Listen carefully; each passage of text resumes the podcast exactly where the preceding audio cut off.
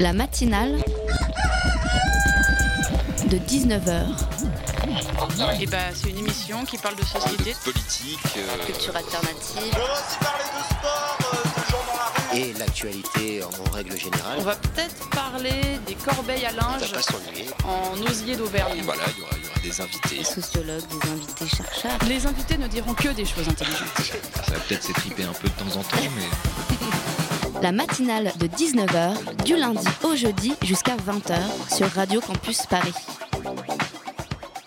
Show must go on, c'est bien la phrase qui peut résumer la tendance des producteurs hollywoodiens face à ce besoin, plus économique qu'artistique, de trouver des idées de films pour renouveler l'attention d'un public qui a l'air d'avoir déjà tout vu. Ça passe par toutes sortes de remakes suite à des films déjà existants, voire même à des sagas déjà existantes, euh, coucou Star Wars, et autres biopics. Sauf que cette tendance euh, n'est pas exclusive aux producteurs, même les musiciens s'y mettent. Ici, c'est Brian May, guitariste du groupe Queen, qui aimerait bien donner une suite à Bohemian Rhapsody. Je répète, il n'exclut pas une suite pour un biopic sur la vie de Freddie Mercury, biopic qui se conclut sur le fait que le chanteur de Queen est mort. Alors bien sûr, euh, Brian May insinue aussi que la suite de Bohemian Rhapsody peut parler de la vie du groupe Queen après la mort du chanteur mythique, mais pas sûr que ça intéresse qui que ce soit. Prenez un autre feuilleton euh, politique par exemple, vous savez le...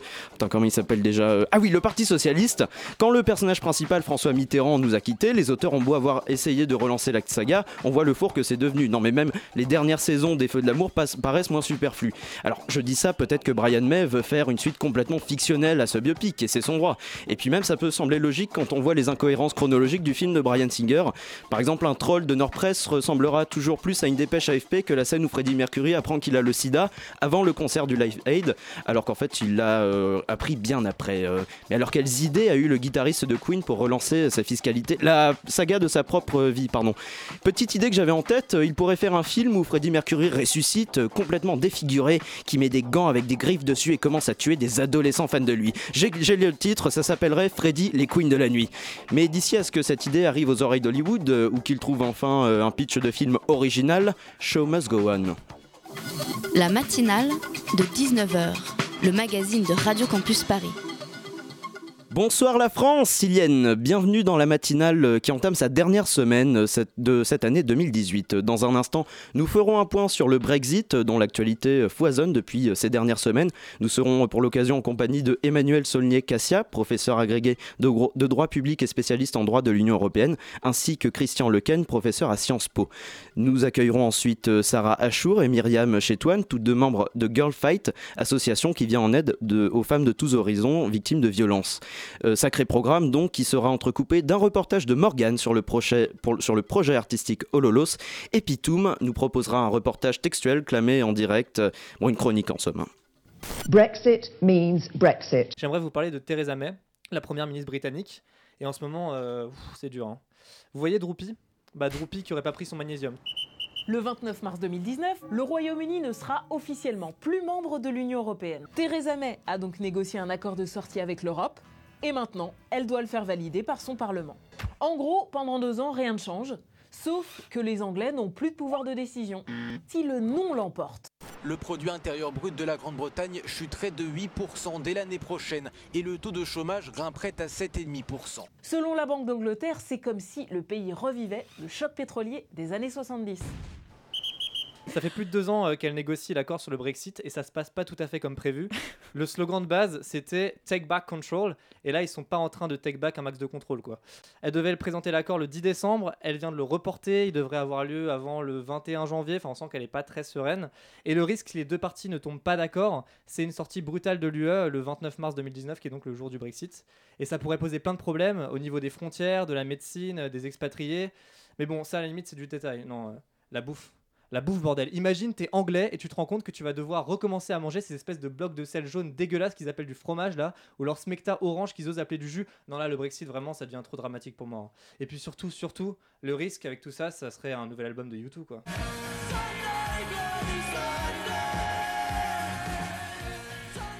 Évidemment. on ne souhaite pas un nouvel album de YouTube. Vous venez d'entendre un extrait d'une chronique de Nicolas que vous avez pu entendre mercredi dans cette émission, compilée avec des extraits d'une autre vidéo, le Brexit pour les nuls, produite par la chaîne Monkey.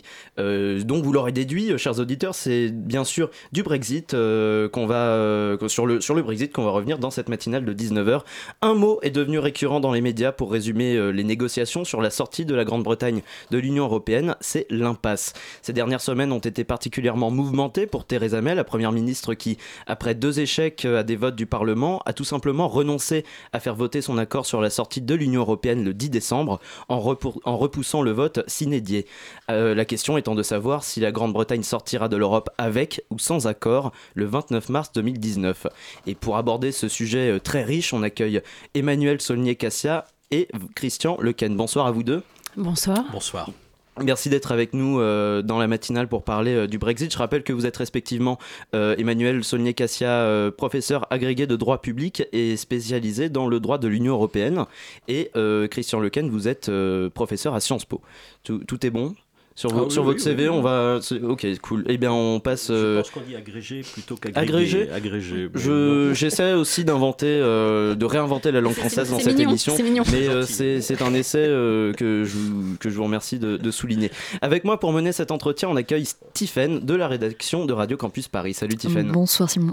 Est-ce que vous pourriez euh, d'abord nous rappeler les principaux points de tension qui cristallisent les désaccords et qui empêchent la construction, la constitution d'une majorité au sein du Parlement euh, britannique Christian Bah, Lequen. Écoutez, euh, le- le- la négociation telle qu'elle s'est engagée depuis euh, 18 mois maintenant aboutit à un texte qui, euh, dans le fond, euh, ne convient à personne. Ce texte, c'est celui qu'a négocié euh, le Premier ministre donc, de Grande-Bretagne, Madame May, avec les 27 euh, représentants euh, des États de l'Union euh, européenne. Et euh, il a, dans le fond, euh, deux fronts d'opposition. Euh, un premier front, euh, ce sont ceux qui ne veulent pas du tout du Brexit et qui disent euh, ce texte n'est pas acceptable parce que dans le fond, euh, il vaut mieux rester dans l'Union européenne. Et parmi ceux-ci, il y a des gens qui sont dans la majorité de Madame euh, May, une trentaine de, députés euh, conservateurs, puisque le parti de Madame May est le parti conservateur. Et puis il y a ceux qui trouvent que le texte va trop loin, en particulier sur un certain nombre de dispositions comme le fait que la Grande-Bretagne doit rester temporairement dans l'union douanière, et donc qui estiment que l'idée même du Brexit a été dévoyée. Donc vous voyez, il n'y a pas de majorité euh, autour de ce texte, mais ça n'est pas une opposition, ce sont des oppositions. Et c'est ça la, la- complication pour le Premier ministre britannique. On se retrouve justement avec, euh, vous parliez de, des accords douaniers, on sait qu'il y a comme ça plusieurs sujets de tension au final dans cet accord. Est-ce que vous pourriez essayer de revenir, de citer les principaux? On sait qu'il y a l'Irlande, euh, les accords douaniers. Bah, la, difficulté principale, en fait, est l'Irlande. Si euh, il n'y avait pas cette situation géographique tout à fait particulière euh, qui se pose en Grande-Bretagne, enfin au Royaume-Uni, euh, qui ne se poserait pas ailleurs si c'était un autre État qui souhaitait sortir de l'Union européenne, s'il n'y avait pas cette situation géographique particulière, le Brexit pourrait déjà être fait en réalité. Et il y a une difficulté supplémentaire qui est que Madame May, au lieu de provoquer des élections générales anticipées juste au moment où elle est arrivée au pouvoir, ou bien euh, de ne pas procéder du tout à des, élections législatives anticipées, a perdu sa majorité absolue au Parlement. Et le seul moyen pour elle d'avoir une majorité absolue au Parlement, ça a été de s'allier avec un parti absolument improbable qui s'appelle le DUP, un parti euh, extrémiste euh, nord-irlandais, qui la coince complètement sur la question irlandaise. Et par ailleurs, il faut bien dire qu'il y a eu une impréparation totale, non seulement sur le Brexit en général, ce qu'on allait faire après si jamais les électeurs votaient euh, contre le fait de rester, mais sur l'Irlande en particulier. Pourquoi? Parce qu'il y a une chose très simple qui est que lorsqu'on n'est pas un État membre de l'Union européenne, eh bien les frontières ressurgissent. Et c'est normal du point de vue du droit de l'Union européenne. Quand on n'est plus membre de l'Union européenne, les frontières se redressent entre l'État lui-même et le reste de l'Union européenne. Et donc cette frontière-là, bah, malheureusement, sur le plan géographique, c'est un peu compliqué parce qu'elle passe par l'Irlande, c'est-à-dire entre la République d'Irlande et l'Irlande du Nord. C'est ce qui a créé toutes les tensions, parce que tout le monde est d'accord pour ne pas reconstruire de frontières sur le territoire irlandais en raison de toute l'histoire que nous connaissons et du Good Friday Agreement qui a été conclu en 1998 avec l'aide considérable de l'Union européenne. Justement, ce qui se joue ici, c'est euh, vraiment euh, un risque d'embrasement en Irlande du Nord ou alors est-ce que c'est aussi pour l'Union européenne un moyen de pression, euh, de, de garder un certain contrôle sur cette frontière en arguant ce conflit?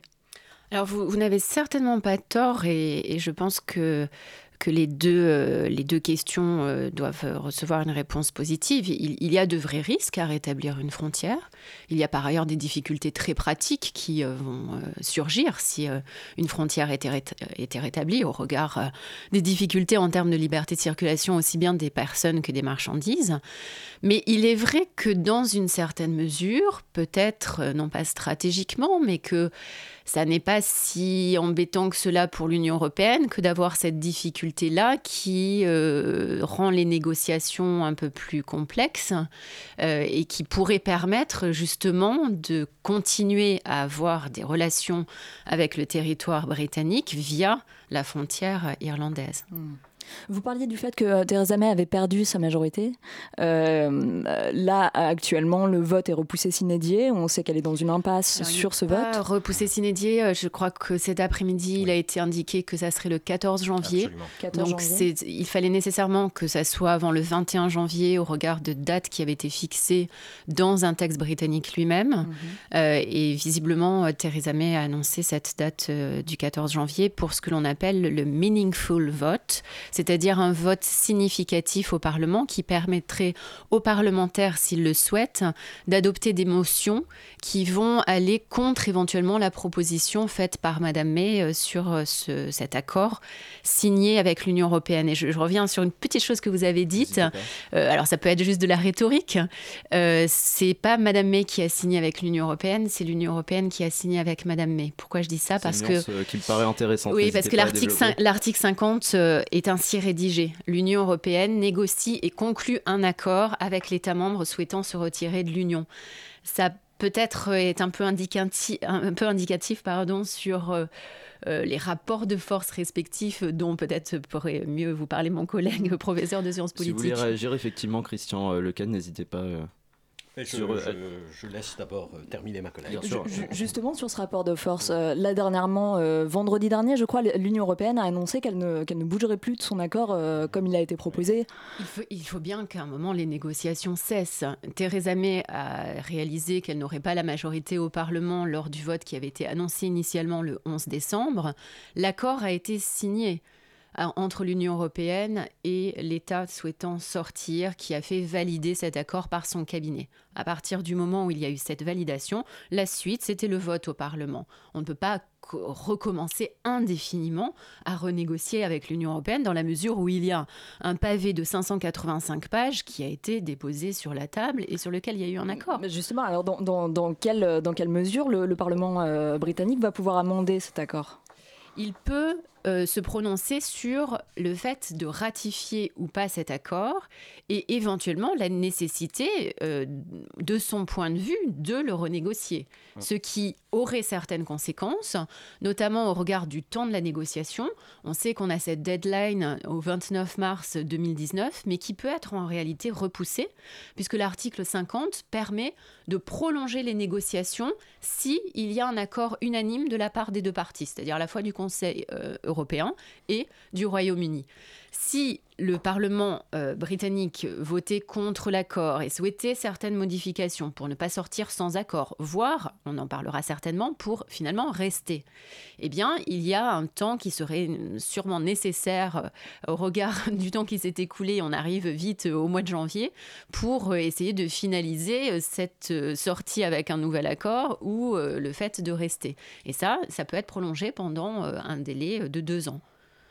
Vous restez avec nous, euh, Emmanuel Solnier-Cassia et Christian Lequen. Euh, on continue de parler euh, du Brexit dans la matinale de 19h après cette pause musicale.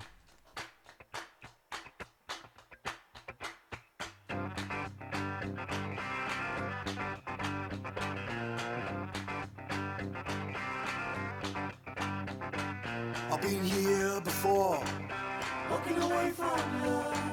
I kicked right through the door, Walking away couldn't take no for the answer.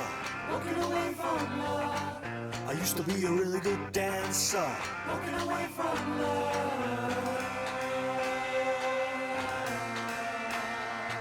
I stared into the eyes. Walking away from love. I glimpsed there of the prize. Walking away from love. I looked real hard for the answer. Walking away from love. I think I fell in love with a chancer. Walking away from love.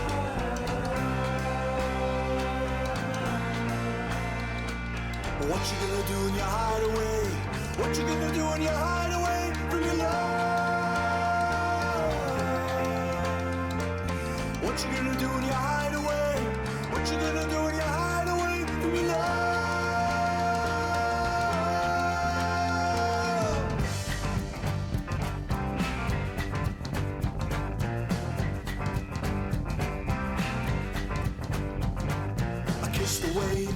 My fear. Walking away from love. I gazed upon the clear. Walking away from love. I'm sick of all the little chances. Walking away from love. Yeah, don't you know I used to be a disco dancer? Walking away from love.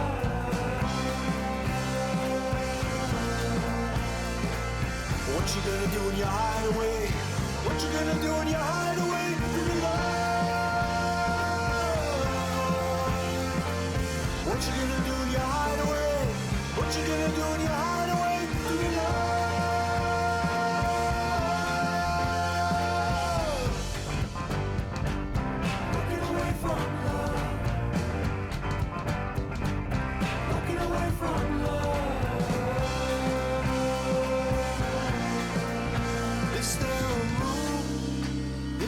Your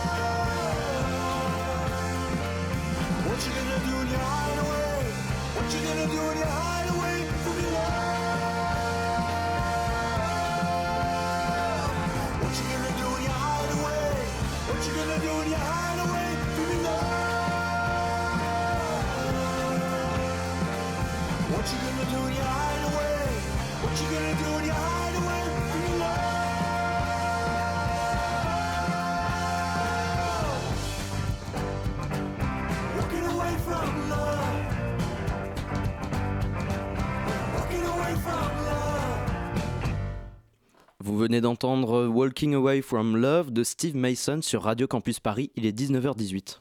La matinale de 19h du lundi au jeudi jusqu'à 20h sur Radio Campus Paris. La matinale de 19h continue sur Radio Campus Paris, toujours en compagnie de Emmanuel Saulnier-Cassia et Christian Lequen qui nous éclairent sur le Brexit, euh, sujet euh, très riche. Donc, euh, on disait pendant la, première partie de, cet entretien qu'on était dans une impasse où le vote au Parlement britannique a été repoussé au 14 janvier. Donc, vous, l'annonciez parce que l'accord n'aurait pas été voté faute d'une majorité euh, où l'Union européenne ne veut plus négocier. Quels sont les différents scénarios potentiels désormais?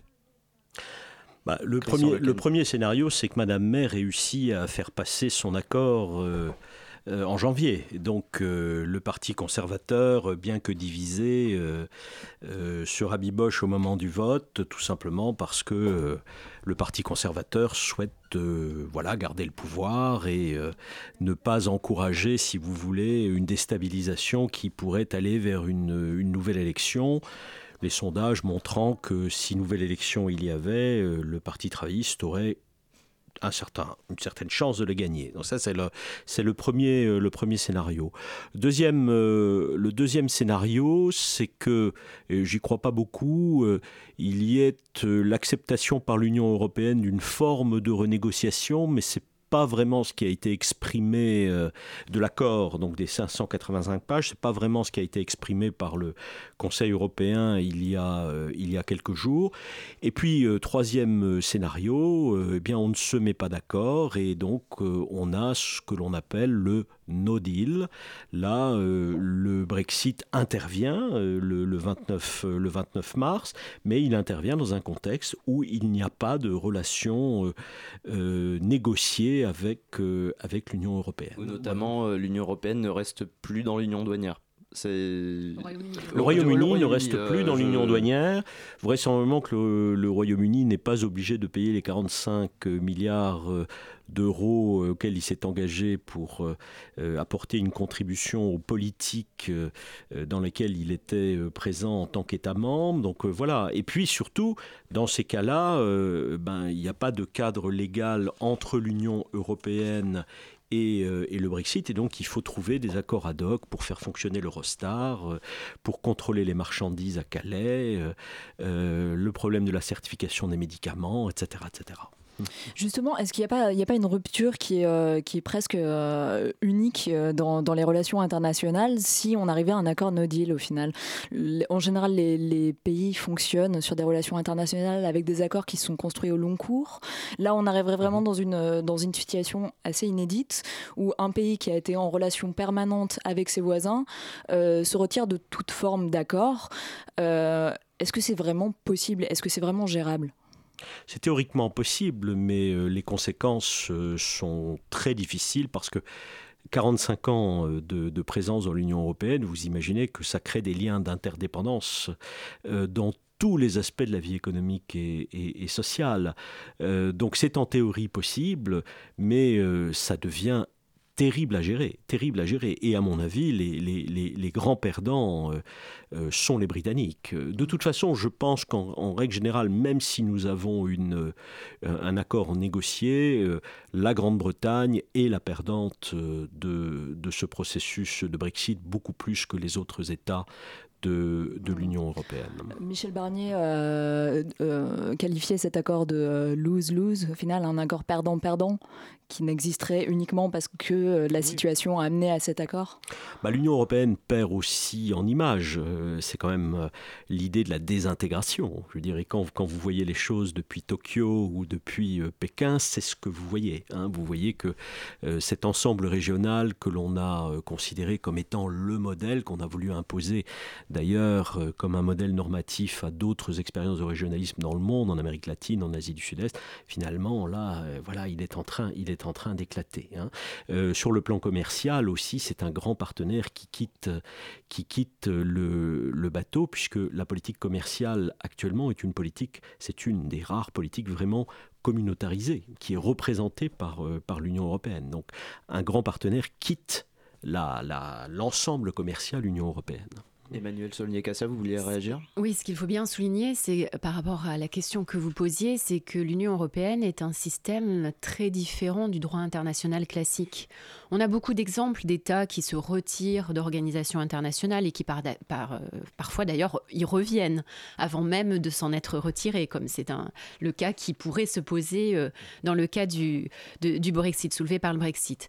Mais le, le droit de l'Union européenne pénètre tellement les droits nationaux que c'est la raison pour laquelle il est très difficile en réalité d'en sortir du jour au lendemain. Et c'est là où il y a le plus grand mensonge qui a été fait durant la campagne aux électeurs britanniques, c'est qu'on leur a promis en quelque sorte qu'ils sortiraient du jour au lendemain, que les règles européennes ne s'appliqueraient plus et que le droit britannique pourrait euh, reprendre la main sur tout. En réalité, c'est complètement illusoire. Et d'ailleurs, la seule chose vraiment sensée qu'aient fait les Britanniques dans le contexte général d'impréparation totale du Brexit, c'est d'avoir voté une loi qui, le jour du retrait, si retrait il y a, effectif, va en quelque sorte transformer comme d'un coup de baguette magique toute la source externe qui était le droit de l'Union européenne jusqu'à présent, comme étant une source de droit européen entrant dans le droit britannique, en droit britannique pur. C'est-à-dire qu'ils ont prévu que sinon, du jour au lendemain, il risquerait d'y avoir des vides juridiques et des difficultés considérables au quotidien sur l'application des normes. Et ces, droits de- ces normes de source européenne vont devenir du droit britannique pur et dur. Alors ça paraît un peu de la technique juridique, mais en réalité, c'est très important pour le jour J si effectivement il n'y avait pas d'accord, uniquement si c'est un cas de no deal. Parce que s'il y a un accord, quel qu'il soit, j'allais dire, mais surtout celui qui a été euh, a priori négocié, il y aura une période de transition qui courra jusqu'à la fin de l'année 2020, et là, personne ne va sentir le changement, ni les Britanniques, ni les Européens, parce que tout va continuer comme avant jusqu'à 2020. Et cette même période de transition, qui n'avait pas du tout été d'ailleurs envisagée au départ, ni par les Européens, ni par les Britanniques, c'était très curieux, pourrait elle-même être prolongée le cas échéant. Elle est prévue dans l'article 50 alors, c'est, euh, ce n'est pas euh, prévu en tant que tel dans l'article 50, justement. C'est une très bonne question parce qu'il n'avait pas été prévu euh, de période de négociation, de, de transition, pardon, euh, automatique, j'allais dire.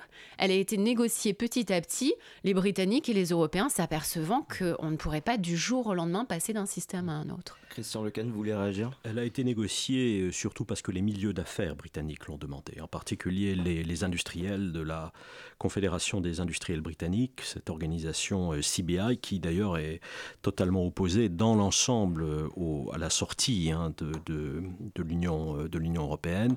Donc ils se sont rendus compte que les conséquences, si vous voulez, pour les entreprises seront si difficiles qu'il fallait une période d'adaptation. Voilà. et on voulait même la- la- la- l'amener plus loin que décembre 2020. On l'a calé avec les perspectives budgétaires de, l'Union européenne qui sont renouvelées au mois de décembre euh, 2020. Voilà. Alors, vous savez, il y a un, média américain qui a parlé du syndrome Hotel California en, en- en disant c'est l'Hôtel California, c'est un hôtel où vous pouvez faire un check-out, mais euh, dans le fond, vous ne le quittez jamais, cet hôtel. Et, c'est peut-être ce qui est en train de se, passer avec euh, l'Union européenne. Ça, c'est le grand, c'est le grand drame des, Brexiteurs durs, qui, euh, et qui, qui, qui d'ailleurs poussent pour un no deal, parce que eux, ce qu'ils veulent, c'est dramatiser la situation pour montrer qu'on est complètement sorti. Ça, c'est un point sur lequel il faut insister. On n'est pas, on n'est pas dans un processus euh, euh, où la rationalité politique, vous savez, euh, euh, domine. On est dans un processus extrêmement émotionnel et qui va totalement à l'encontre de tout ce qu'on raconte sur le pragmatisme britannique. C'est une, c'est une erreur vraiment, enfin c'est une caricature de penser qu'en Grande-Bretagne on n'est pas capable d'émotions politiques. Là, on, a, on a exactement la démonstration du, du, du contraire. Vous voyez, vous avez des gens qui essaient d'amener des, des arguments rationnels en disant ça va nous coûter 3 points de, de, de produit intérieur brut ou 6 points de... Puis en face, vous avez, vous avez un, député Brexiteers qui répond oui, mais nous serons indépendants. Voilà, nous serons indépendants. Voilà, qu'est-ce que vous voulez, qu'est-ce que vous voulez Le- répondre? Lequel C'est- député, euh, voilà. je pense que vous faites référence à Jacob Rees-Mogg, a placé ses intérêts financiers en dehors du Royaume-Uni, au cas où quand même. hein, c'est euh, le double jeu. Monsieur, monsieur Nigel Farage, qui euh, d'ailleurs a quitté le parti UKIP, euh, qui a été un parti qui a mené campagne euh, à une épouse allemande et a demandé la double nationalité pour pouvoir rester européen. Alors, vous parliez donc de, de la politique émotionnelle, si on peut dire, qui, a été, qui est menée en Grande-Bretagne et qui, se- qui s'est manifestée dès la, dès la campagne pour le Brexit. Est-ce que le Brexit qui était un référendum, est-ce qu'un second référendum est encore une option en Grande-Bretagne? Alors c'est une, euh, c'est une option, bien sûr, et certains euh, y, euh, travaillent à y faire campagne. C'est le cas de l'ancien Premier ministre Tony Blair, qui a eu un échange assez aigre le week-end dernier avec la Première ministre. Euh, May, mais euh, comme toujours en Grande-Bretagne, euh, le Parlement est souverain. Et donc si on a un référendum, il faut qu'il y ait une proposition de gouvernement, mais qu'il soit adopté par un acte du, euh, du Parlement. C'est pas comme en France où vous avez une constitution écrite qui euh, euh, régit, ou dans d'autres pays d'ailleurs, qui régit comment le, le référendum fonctionne. Non, là, il faut un acte du Parlement, un acte ad hoc. Et euh, pour ça, il faut une, il faut une majorité au Parlement. Euh, pour l'instant, je ne vois pas tellement cette majorité se dégager. Et ça voudrait dire qu'il faudrait qu'à l'ensemble des, des travaillistes, des indépendantistes écossais et du Parti centriste libéral-démocrate s'ajoute un bon nombre de conservateurs. Pourquoi pas Mais ça ne me paraît pas, ça ne me paraît pas très simple. Une dernière question. Une dernière question juste pour finir. Est-ce que, euh, j'imagine bien que vous n'êtes pas Madame Irma, mais est-ce que vous avez une idée, là, en, en janvier, de comment va pouvoir se dénouer cette situation? Racontez-nous l'avenir. Non, franchement, je ne, peux pas vous dire, je, ne- sous-estime pas Madame May et je ne sous-estime pas non plus la capacité qu'ont les, euh, euh, conseillers de Madame May et euh, les relais au Parlement, ce qu'on appelle les whips, de travailler individuellement chaque membre du Parti conservateur. Euh, et c'est ça la question, c'est de savoir si le vieux parti Tory, vieux parti Tory, euh, finalement, au final, divisé comme il est, euh, préférera la voie de la raison, ou si les divisions sont allées trop loin et ce sera impossible d'avoir cette, cette majorité. C'est ça le problème. Nous aurons donc la réponse dans quelques mois, certainement. Merci beaucoup, Emmanuel Saulnier-Cassia et Christian Et Lequen. le- bien sûr, ça fait les joies des bookmakers, vous imaginez, parce qu'on on, on- on mise à Londres, on fait des paris. hein, voilà. Là, je crois que c'est 80, Bien, euh, c'est 80-20 actuellement euh, pour euh, 80 pour ne, le- ne- pas d'accord, pas d'accord, oui, et, et 20% pour, pour le, le vote euh, positif. Eh bien, voilà. C'est toujours bon euh, à prendre. Merci à vous deux d'avoir été au micro euh, de la matinale de 19h pour parler avec nous du Brexit. Euh, il me semble, Emmanuel Saulnier-Cassia, euh, que vous préparez un livre euh, sur le Brexit. Il sera à paraître bientôt? Ah, il sera apparaître quand on y Un verra jour, un peu plus clair. Eh si- bien, si- euh, on, a- on, on, a- on attend ça euh, avec intérêt. Tout de suite, une pause musicale. Vous écoutez la matinale de 19h.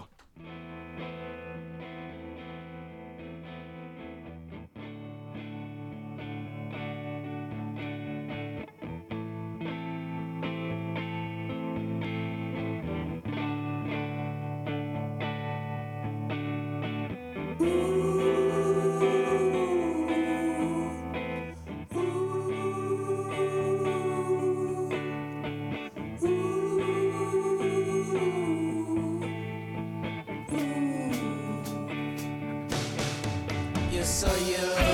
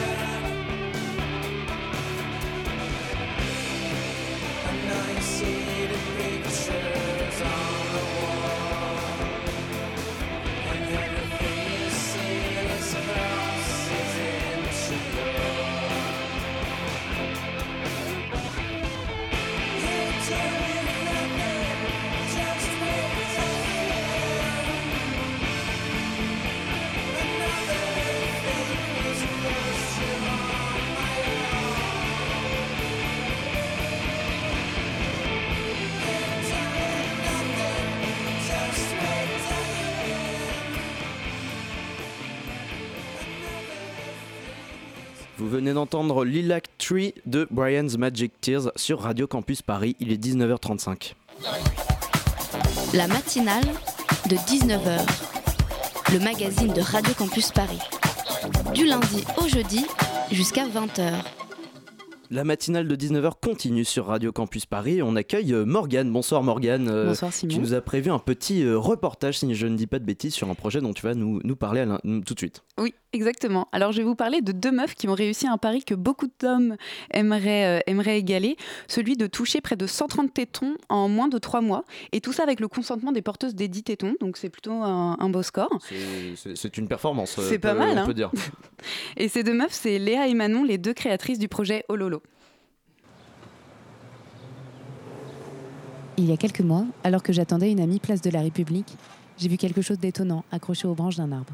Un buste de femme, peint en rose, avec pour seule indication un hololo tatoué sur le ventre. Et toujours en me promenant, j'ai vu qu'il n'était pas tout seul.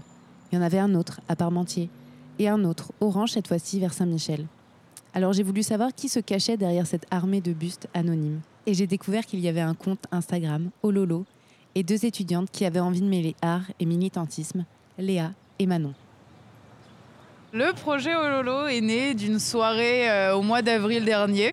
On est rentré chez moi et en fait, euh, donc euh, j'avais fait un projet l'année dernière où j'avais moulé un bus qui n'avait aucun rapport avec Ololo et je l'ai accroché sur mon mur et euh, du tac au tac, on s'est dit mais on va en faire plein, on va les colorer, on va les mettre dans la rue, on va dire des mots, on va faire plein de choses et on va ça va se décupler, on va l'installer dans tout Paris, on va imposer tous ces corps à Paris et toute cette beauté dans la rue imposer le corps de la femme dans l'espace public, parce qu'à la fois on est des objets de consommation, on vend nos corps euh, pour des publicités de voitures, euh, de tout et n'importe quoi, il y a des nanas à poil, mais par contre dès qu'il y en a une qui se balade sans soutif dans la rue, c'est oh mon dieu, euh, on voit ton téton, range-moi ça. Il y a, il y a- il y a- voilà, il y a toute cette dimension de, de corps et d'acceptation du corps et de d'imposer euh, à l'homme à- avec un grand H. Enfin, euh, c'est à tout le monde de dire qu'on est belle et que, toutes les femmes sur cette planète sont belles et peu importe euh, que t'aies des petits tétons, des gros tétons, des gros nénés, des petits nénés, un néné, trois nénés, euh, douze nénés, et ben t'es très belle.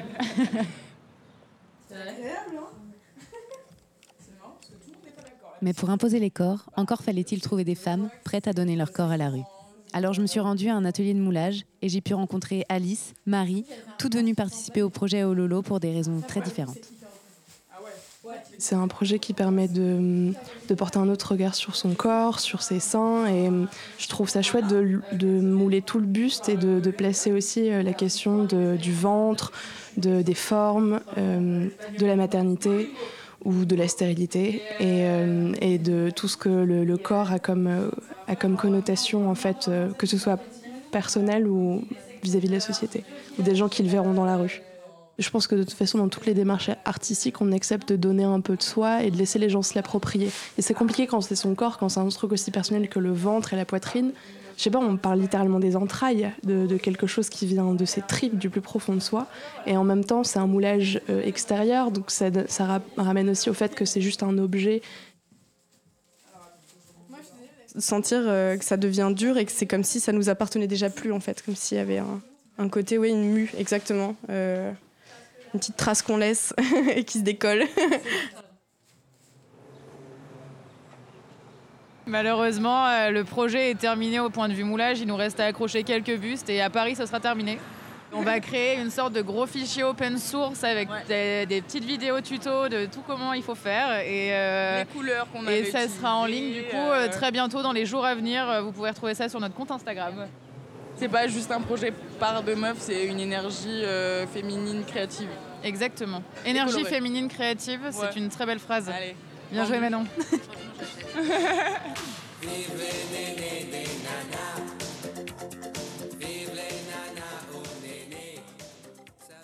Merci beaucoup euh, Morgane pour ce reportage sur le projet Ololo. Il est 19h39. La matinale de 19h. On continue euh, cette matinale où on va parler de féminisme et de sport de combat. En effet, la Girl Fight est une association euh, féministe euh, qui s'attache à défendre l'autonomie et l'autodéfense des femmes, notamment à travers la pratique de sport de combat et avec des entraînements euh, complets accessibles à toutes. Pour en parler, on accueille euh, donc deux ambassadrices de l'association, euh, Myriam Chétoine et Sarah Achour. Bonsoir à vous deux. Bonsoir. Merci d'être avec nous. Vous êtes respectivement responsable de l'association euh, Girl Fight euh, Myriam Chétoine et vous êtes bénévole euh, Sarah Achour euh, Voilà. au sein de l'association. Exactement. Et avec moi pour mener cet entretien, euh, Morgane, euh, à qui l'on doit le reportage que vous venez d'entendre sur le projet Lolo, est aussi avec nous. Rebonsoir Morgane. Bah, rebonsoir, Simon. Rebonsoir, exactement. Euh, le, le féminisme, c'est longtemps constitué comme une action un peu non violente, comme une action pacifiste. Euh, pourquoi c'est seulement maintenant qu'on commence à donner des cours d'autodéfense aux femmes? Pourquoi, c'est, pourquoi ça devient un sport de combat Peut-être seulement maintenant, à moins que ce soit euh, un, un problème d'image aussi euh? Non, en fait, euh, donc l'association s'appelle Girl Fight Conseil de vie. Et en fait, elle produit, c'est une jeune association qui a moins d'un an aujourd'hui. En fait, elle produit donc des capsules vidéo que je réalise. Euh, parce que je suis une des fondatrices, mais je suis sur- surtout la réalisatrice en fait de l'association. Et en fait, le programme qui s'appelle Girl Fight, c'est des capsules vidéo de 5 à 10 minutes. Et en fait, l'idée n'est pas forcément d'apprendre à, à se battre. C'est aussi, c'est pas forcément, c'est bien sûr à se défendre surtout à éviter les conflits. Et c'est surtout de répondre à des problématiques de femmes quelles qu'elles soient. Donc ça peut être une problématique de femmes ça peut être euh, voilà je travaille dans un milieu d'hommes je n'arrive pas à m'imposer. Comment euh, comment dois-je faire? Je je n'arrive pas à trouver du travail euh, comment dois-je faire? Effectivement je peux tomber sur toujours le même profil d'homme pourquoi? Je me suis fait agresser bien évidemment. J'ai vécu une agression physique ou psychologique. Voilà. Et donc en fait finalement selon ces selon ces problématiques, on va pas, euh, comment dire, euh, conseiller telle ou telle discipline d'art martial en fait, Euh, parce que chaque art martial, chaque discipline a un fondement, une philosophie, et en fait répond à des problématiques euh, plus ou moins différentes. Donc en fait, l'idée, c'est avec ces capsules vidéo de mettre face à face, donc une problématique de femme face à une discipline, de filmer, de faire un montage de 5 à 10 minutes, et en fait d'amorcer une prise de conscience chez la femme participante et d'avoir un regard qu'elle-même ait un regard sur elle euh, déjà et euh, en plus de ses euh, de ses euh, comment dire de ses enseignements. Donc vous parliez de, de différentes situations dans lesquelles euh, les femmes ont besoin de, de s'affirmer, notamment euh, dans le monde du travail, par exemple, face Oui. euh, à un homme ou Oui. pendant une agression. C'est le, c'est le- ce type de, de, de cas auquel vous faites principalement face euh, quand, quand vous parlez de l'association, quand il y a des, des femmes qui viennent vous voir ou... Alors l'idée aussi, c'est de fédérer hommes et femmes autour de ces questions-là. C'est-à-dire que c'est pas forcément une agression de femmes, c'est pas forcément contre. Enfin, je veux dire, c'est pas les hommes contre les femmes euh, qui agressent. Donc c'est ça peut être une violence sociétale euh, pour parler en globalité. Ça peut être effectivement une C'est pas forcément directement une violence. Voilà, c'est ça. Donc, si, ça peut être une violence, mais il y a toute forme de violence. Ça peut être une violence, une agression, Mais ça peut être une violence je ça dire peut être- Oui, voilà, c'est ça. Ça peut être l'isolement, c'est une agression. C'est voilà, il y a plein de formes de, de, de violence et, et donc du coup, oui, on travaille sur ça. Après, on, on travaille effectivement euh, euh, pour votre première question euh, sur euh, comment dire montrer comment dire les femmes qui se battent, l'autodéfense, etc. Donc effectivement, ça se fait de plus en plus. Mais en fait, l'idée justement, les arts, mars- les arts martiaux en fait ne comment dire ne revendiquent pas en fait le fait de se battre. En fait, l'idée c'est d'éviter les conflits et comment par sa posture en fait on évite les conflits. Donc effectivement, euh, quand on, filme, on, on montre des, démonstrations, on, on montre des exercices, etc. Mais en fait, l'idée de ces vidéos, enfin vraiment l'essence n'est pas de montrer des femmes à se battre ou à se dire voilà vous allez vous battre, vous allez faire tel ou tel euh, tel ou tel enchaînement, ça y est vous allez euh, battre tous les agresseurs que vous allez rencontrer dans les rues. Pas du tout.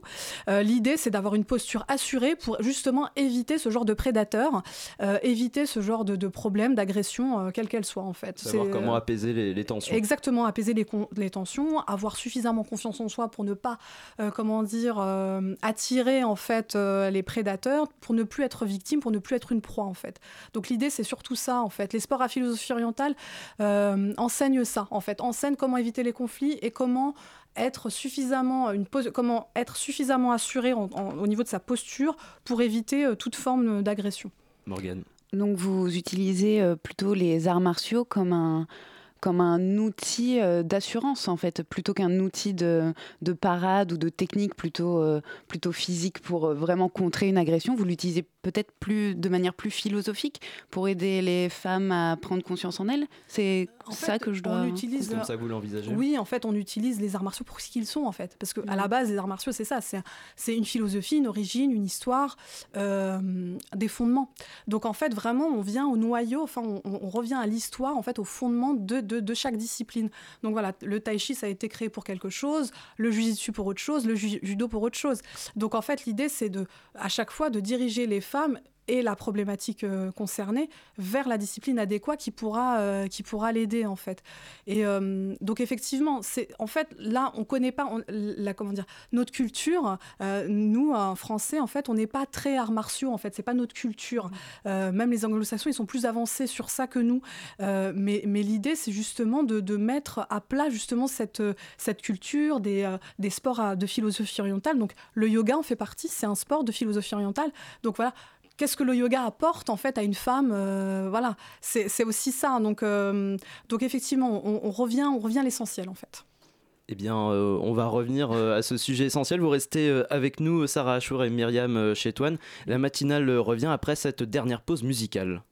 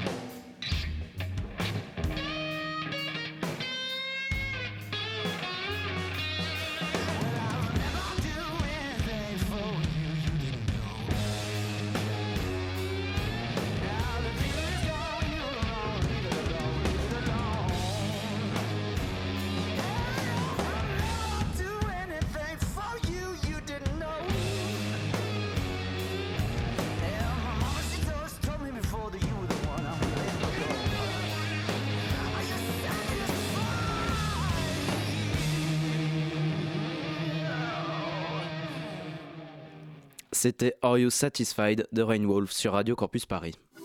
La matinale de 19h sur Radio Campus Paris.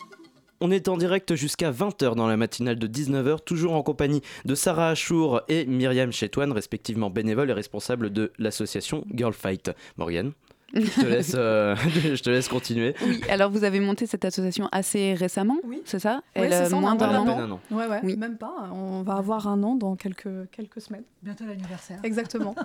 Bon, bah, joyeux anniversaire en avance. on viendra. J'aurais su, j'aurais apporté la bouteille de champagne, mais bon, pour la prochaine fois. Euh, non, donc moi, je voulais savoir un petit peu les projets sur lesquels vous travaillez. Donc là, vous avez les capsules euh, vidéo. Vidéo, ouais. Est-ce que vous allez faire euh, peut-être des, des des rencontres, des stages euh, Je ne sais pas ce que, ce que peut offrir Girl Fight à l'avenir. euh, bah justement, nous, là, on est en train toujours de, de rechercher des femmes. Donc d'ailleurs, si vous nous écoutez, les auditrices, et si vous voulez travailler sur des problématiques, n'hésitez pas à nous contacter euh, bah, via Radio Campus ou via notre Facebook euh, Girl Fight Conseil de vie. Mais en, et, et le chantier de 2019, c'est effectivement d'organiser un stage avec plus de femmes, donc des groupes de femmes avec plusieurs sportifs, donc plusieurs disciplines selon euh, les problématiques à travailler, de filmer en format plus long, plutôt 52 minutes, de euh, comment dire, d'organiser une projection débat. 52 euh, minutes, ça consisterait à faire des documentaires complets ça- ou, des, fait, ou des cours un peu, un peu plus longs non, euh, en fait, le, le- le stage, pour le coup, le stage durerait plusieurs jours. Donc, euh, effectivement, je, filme, je filmerais tout le stage, mais je montrerais quelques 52 minutes où on verrait l'évolution, parce que l'idée, c'est plutôt euh, de l'écoute, euh, de, de voir des démonstrations et en quoi l'évolution, et surtout l'évolution des femmes, en fait, en quoi euh, c'est bénéfique pour ces femmes-là et comment elles sont arrivées et comment elles sont sorties, et aussi créer une cohésion de groupe, parce que le fait qu'elles se rencontrent entre elles aussi, euh, qu'elles aient des problématiques similaires, euh, et ça peut, voilà, exactement, créer une émulation et puis euh, bah, créer justement euh, une prise de conscience pour se sortir de leur, de leurs problématiques. Et, et donc l'idée de, de ce stage, donc après de filmer en 52 minutes, donc du coup format plus long pour organiser une projection débat et pour le coup organiser, inviter bien sûr donc les participantes, les sportifs, mais aussi des, des psychologues, des thérapeutes, des gens euh, sur le terrain en fait, des, professionnels de la question. Et, euh, et donc voilà, ça c'est le chantier aussi de, de 2019. Le chantier, euh, on a un autre chantier aussi, c'est de travailler avec d'autres associations qui sont aussi sur le terrain, qui s'occupent de femmes, de femmes SDF ou d'anciennes prostituées. En fait, l'idée c'est de travailler avec ces, associations-là qui sont déjà sur le terrain, qui sont déjà là depuis longtemps, et puis de faire des vidéos avec, avec, avec, avec elles, avec ces autres associations.